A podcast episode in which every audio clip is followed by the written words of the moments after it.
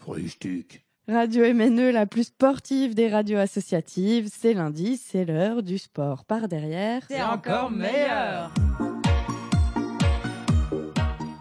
Quel euh, incroyable moment pouvons-nous passer à cause des sports euh, sur Radio MNE C'est même pas la peine d'en faire, il suffit de nous écouter pour transpirer et c'est trop merveilleux. On va euh, commencer se promener un petit peu dans euh, ce qui se passe aujourd'hui, euh, ces jours-ci, en matière d'actualité sportive. hein. D'abord, bah, c'est le Stade de France qui fête ses 20 ans, ses 20 ans, et donc aujourd'hui, enfin cette année en tout cas, et on peut donc se plonger dans l'histoire de ce stade. Eh bien, c'est de la baston politique. Hein. C'est une guerre PS-RPR. RPR, c'est les ancêtres euh, des républicains.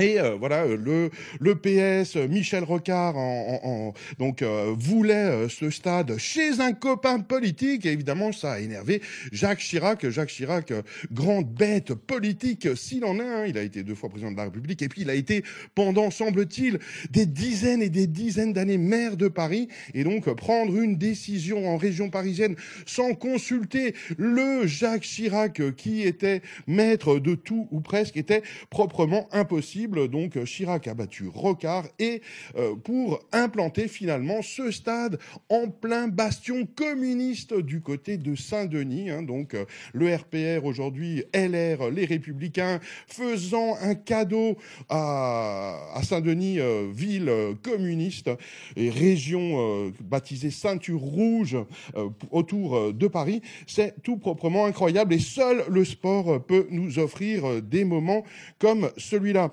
Alors évidemment, euh, ben, un, le- un- stade, c'est aussi euh, ben, c'est du business, hein, puisque ce stade de 80 000 places, eh ben, euh, il est théoriquement public.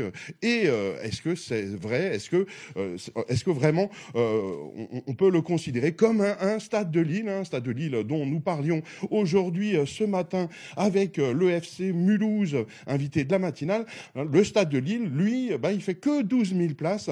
Et l'affluence moyenne en ce moment, dont les dirigeants du FCN ne se rappelaient pas, eh ça tourne autour de euh, 150, 200 spectateurs environ dans une enceinte de 12 000 places. Alors, euh, on peut se poser la question, peut-être faudrait-il agrandir ce stade pour que les gens aient envie d'y aller. hein. et donc, euh, le stade de Lille a été inauguré en 1979 et euh, pendant très longtemps, euh, dans ma jeunesse euh, sportive, euh, j'ai cru que euh, le stade de Lille, eh ben, c'était Jean-Paul II, donc euh, un pape euh, bien connu euh, de ceux qui sont nés avant le siècle dernier ou presque.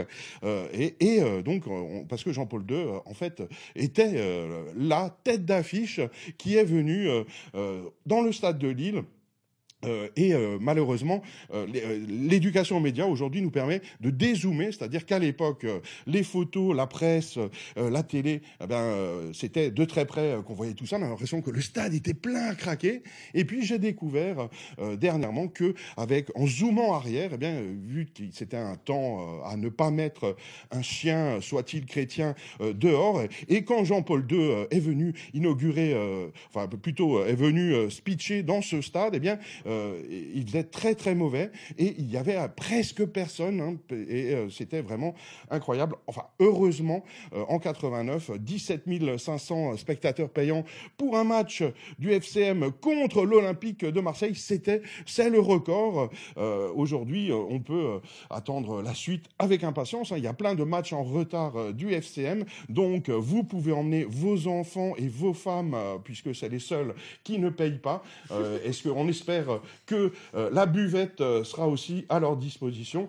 Euh, Rendez-vous au stade de Lille et d'ailleurs l'occasion de visiter aussi, de d'admirer cette merveilleuse tribune sud hein, qui est pleine de béton, un peu tristounette. Une belle occasion de penser qu'est-ce qu'on pourrait y peindre dessus. hein. on, pourrait avoir un, message intéressant, visible en passant en voiture devant le stade depuis le boulevard Stessel, hein, puisque de toute façon il n'y a jamais personne dans ces tribunes, donc on les voit très très bien euh, depuis euh, l'extérieur. Et euh, je crois que ça pourrait être un, un chantier, un atelier intéressant à la fois pour les enfants et puis pourquoi pas pour les artistes de motocours. Voilà un appel aux artistes. Merci Jean-Luc.